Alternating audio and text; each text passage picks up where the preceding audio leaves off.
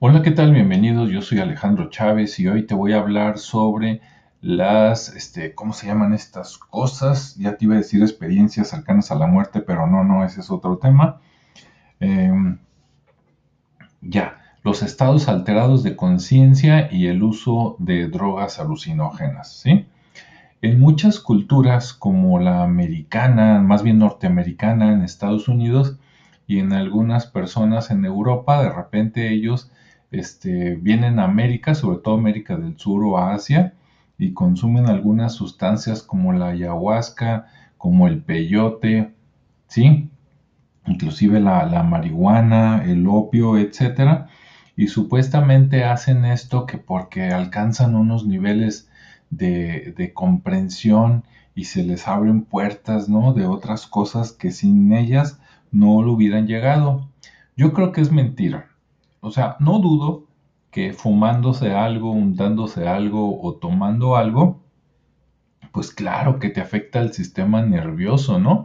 Y entonces vas a escuchar cosas ya sea diferentes o cosas que no escuchabas, vas a ver cosas que no, vas a sentir cosas que normalmente no. Pero yo te digo, si tú tienes hijos, sobre todo cuando tienes dos o más, o has tenido a tu cuidado muchos niños, ¿no? Cuando, tienes muchos sobrinos o si trabajas en un, no sé, como en un kinder, maestra de niños, etcétera, te vas a dar cuenta que muchos niños tienen una sensibilidad que ven cosas que otros, que los adultos normalmente no vemos, que ellos ven, escuchan y sienten cosas que nosotros no. Y no me digas que el niño está drogado, ¿verdad? Esperemos que no.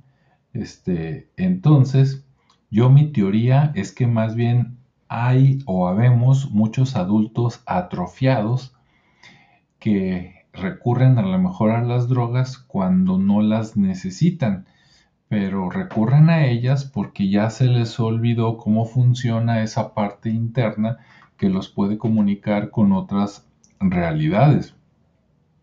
¿Sí? Yo, yo mismo tuve un sobrino que de chico se peleaba y decía que había este, pues una figura que nosotros no podíamos ver y que quería quitarle sus juegos y los carritos y que lo hacía enojar y nosotros le decíamos que pues ah, no le hagas caso, ¿sí? Este no, no se va a llevar tus cosas. Tú dile que está loco y sigue jugando tú. Y también una, una de mis hijas, a veces estaba yo con ella, este, no sé, platicando, viendo una película, etcétera, y de repente veía yo que volteaba a otro lado y le decía, claro, tienes que tener esa sensibilidad, ¿no? Y esa credibilidad que le debes de dar a tu hijo, porque si no, tú puedes decir, ah, no, pues eh, está, está con sus amigos imaginarios, ¿no? Y resulta que el que está mal eres tú. Entonces yo les pregunté, ¿qué ves? Y me dice, veo a la niña. Ok, pero vi que volteaba hacia arriba, como si la niña flotara o como si pudiera subirse a las paredes como el hombre araña. Y yo le dije, oye, ¿es buena o es mala? Y se le quedó viendo y me dice, es buena. Y le dije, ah, ok, porque yo desde chicos les enseñé a distinguir entre bueno y malo y siempre que conocían a una persona, yo no era de los que los obligaba a que dale besito a tu abuelita, ¿no? O dale besito a ese señor que acabas de conocer los niños son muy sabios en ese sentido y ellos sienten cuando alguien es bueno o es malo. Entonces yo nunca los obligué ni a ir con alguien, ni a darle beso a alguien, sí, ni a que se dejaran abrazar por alguien que ellos no quisieran. Entonces yo siempre les preguntaba a mis hijas de chiquitas, oye hija, ¿es bueno o es malo? Y ellas me decían, cuando era bueno alguien o cuando era malo, y si era malo, le decía, ah, no vayas con él y listo, ¿no?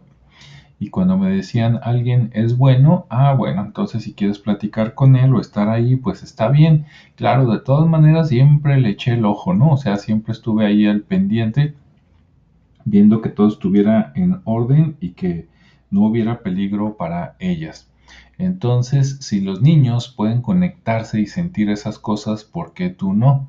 ¿Sí? Porque ya creciste, porque aceptaste las reglas de la sociedad, que te dijeron que esas cosas no existían, este, y entonces se te fueron atrofiando y entonces son cosas que tú tienes y que por lo tanto no necesitas droga para meterte algo a la nariz o a la boca o untarte cochinadas o inyectarte alguna otra cosa.